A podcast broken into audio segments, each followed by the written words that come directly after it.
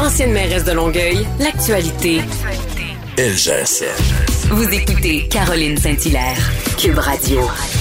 On va aller retrouver notre collaborateur hebdomadaire, le fabuleux François Cormier. Bonjour François.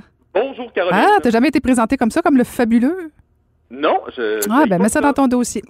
D'accord. Ah. Sens-tu l'impatience dans l'air, Caroline? L'impatience? Oh, l'impatience des journalistes. Ah, ah, je pensais la tienne.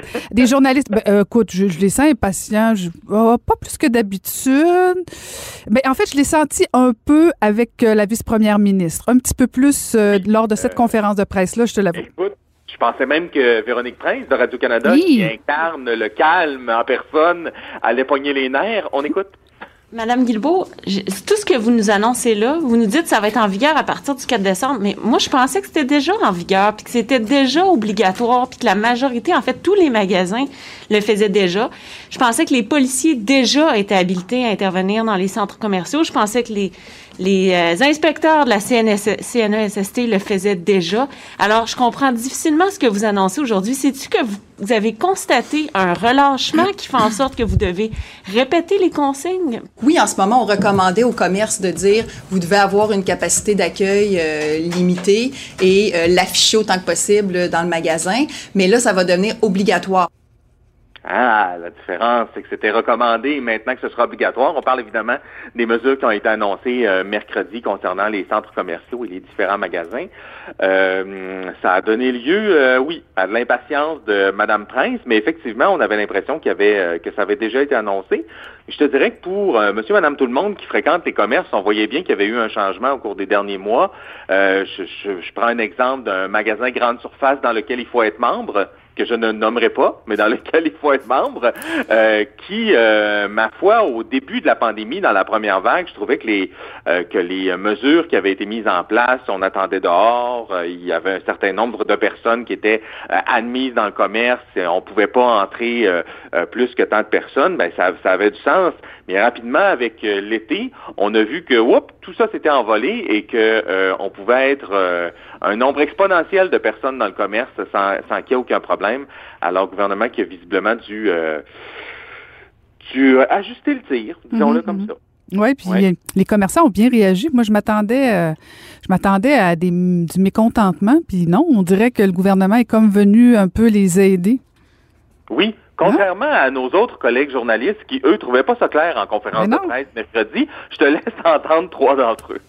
Vous pensez que c'est réaliste de, de pouvoir calculer le nombre de personnes, de savoir euh, à chaque moment il y a combien de personnes dans un grand centre commercial comme Laurier Québec, comme les galeries de la capitale, comme les galeries d'Anjou, comme Carrefour Laval? Est-ce que vous demandez aussi aux propriétaires de centres commerciaux de, de, filtrer un peu la, la- la- la circulation à l'entrée? Donc, est-ce qu'il pourrait avoir des, des files d'attente à l'extérieur du centre commercial pour contrôler le nombre de personnes au total dans le centre d'achat? pourrait se retrouver à l'intérieur de Place Laurier 50 000 personnes en même temps. Bon, Mais c'était des bonnes questions parce que, je t'avoue, François, je m'excuse, je ne veux pas te couper la parole, mais, Non, mais quand j'écoutais les questions des journalistes pendant cette conférence de presse-là, j'avais les mêmes questions. Je me disais, comment, comment on peut gérer ça dans un centre d'achat alors que souvent, il y a, il y a 42 portes, tu as LP3, tu as P2 Nord, tu as, K7 42. Je veux dire, je me disais, comment on va gérer tout ça? Je Oui, trouvais pas ça. les questions et- aussi impertinentes que ça. Non, non, c'était pas des questions impertinentes et j'ai l'impression que là, c'est vraiment la meute qui s'est mise à travailler pour extirper des réponses Mhm. euh, euh, plus approfondies de la part de Geneviève Guilbeault, la vice-première ministre. En fait, c'est que visiblement, ma, je dirais pas qu'elle ne comprenait pas la question, mais elle- je pense qu'elle ne sait pas où voulaient en venir les journalistes. C'est-à-dire que oui, on comprenait que, par exemple, dans une boutique, que Pignon sur rue euh, Sainte-Catherine ou encore sur Quartier ici à Québec, que si vous ouvrez la porte, il y a un certain nombre de personnes qui est admis dans la boutique. Ça, on comprend ça. Ça, c'est facile, ouais. L- Oui, c'est ça. Là où il y a un problème, c'est effectivement dans les centres commerciaux. C'est-à-dire, tu vas dans un... Moi, j'ai calculé, là, à côté de mon bureau, il y a un tout petit centre d'achat, là. C'est tout petit. Mais euh, je suis au moins à 12 portes jusqu'à maintenant de calculer parce que des portes dans les commerces, dans certains commerces, dans l'épicerie, dans le magasin grande surface, bon, tu peux tu peux entrer par là. Puis il y a bon toutes les portes, les portes des employés, les portes, euh, les, les, les petites porte entre deux commerces où tu peux entrer. Alors, visiblement, ce que les journalistes ne comprenaient pas, c'était comment est-ce qu'on va faire en sorte que s'il y a 12 portes, on ait des agents de sécurité à 12 portes qui vont connaître le nombre exact de personnes qui sont dans le centre commercial euh, au moment donné.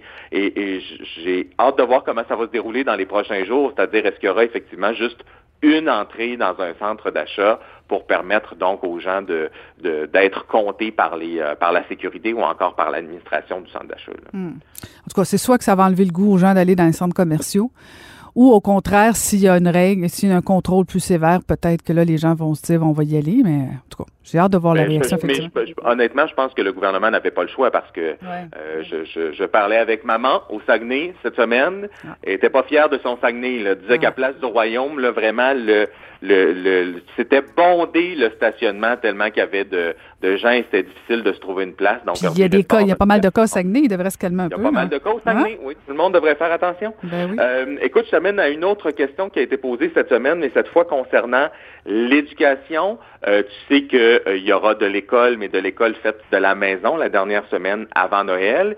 Il semble qu'encore là, ça manque de clarté. On écoute une question de Marco Belair-Sirino. Les parents d'enfants à l'école primaire commencent à recevoir la grille horaire des cinq jours d'apprentissage à la maison. Vous avez dit que c'était pas, euh, on prolongeait pas les vacances, mais il y avait des apprentissages à la maison. Certains parents sont étonnés puisqu'ils reçoivent des horaires euh, quasiment militaires avec euh, des activités pédagogiques tout au long de la journée. Tandis que ces mêmes parents-là, pour un deuxième enfant, dans deux ou trois ans plus vieux, reçoivent un horaire avec une case horaire où l'enseignante ou l'enseignant est disponible. Euh, quelles sont les activités pédagogiques auxquelles les parents peuvent s'attendre euh, euh, durant les 16, 17, 18, 21 et 22 décembre prochains? Bon, d'abord, je vais être bien honnête avec vous. Je ne suis pas au courant du détail de ce qui était demandé aux enseignants, mais moi, je fais confiance aux enseignants. Je t'avoue que ces questions-là concernant le système de l'éducation me fascinent, Caroline. Quand qu'on pose des questions au ministre de l'Éducation ou au premier ministre sur la ventilation dans les écoles ou encore la disponibilité des enseignants, faire en sorte que les enseignants soient suffisamment nombreux pour enseigner aux élèves, soit.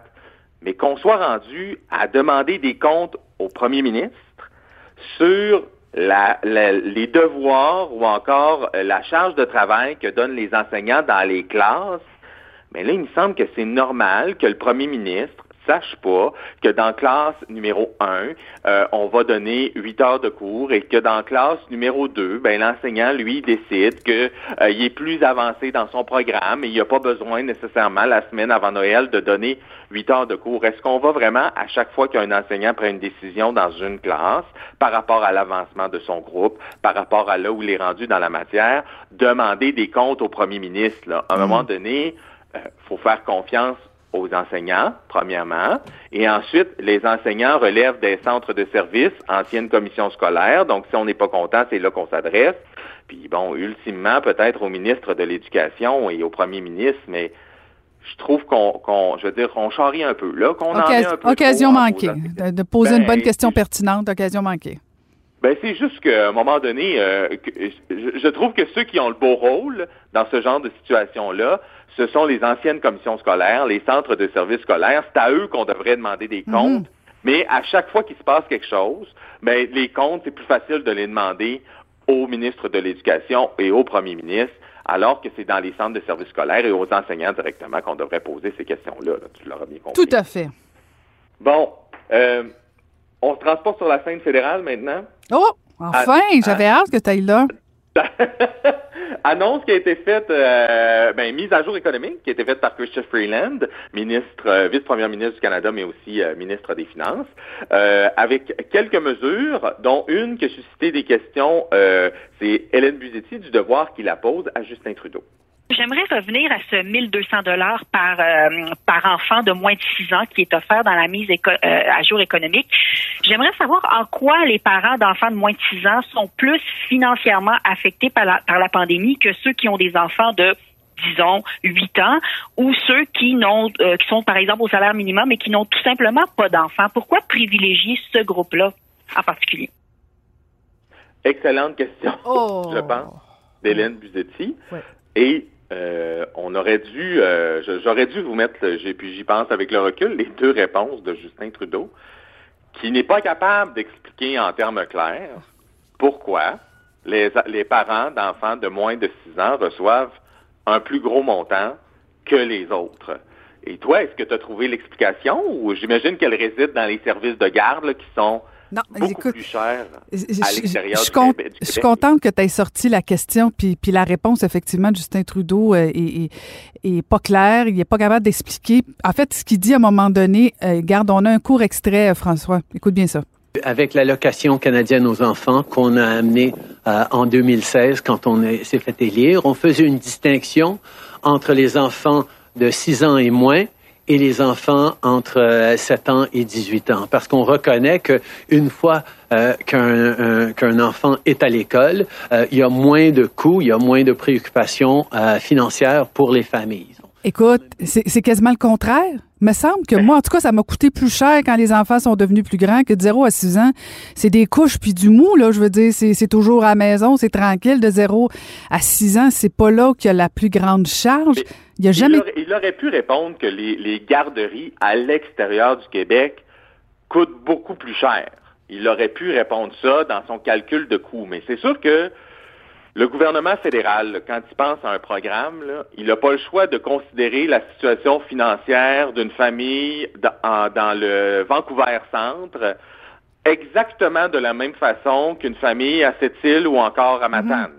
Alors que les situations financières à travers le pays sont différentes, les réalités sont différentes, et c'est pour ça, pointe ici, qu'on donne des responsabilités aux provinces, qui, Ouais. peuvent, qui peuvent justement euh, développer des programmes en fonction des réalités financières de leur territoire.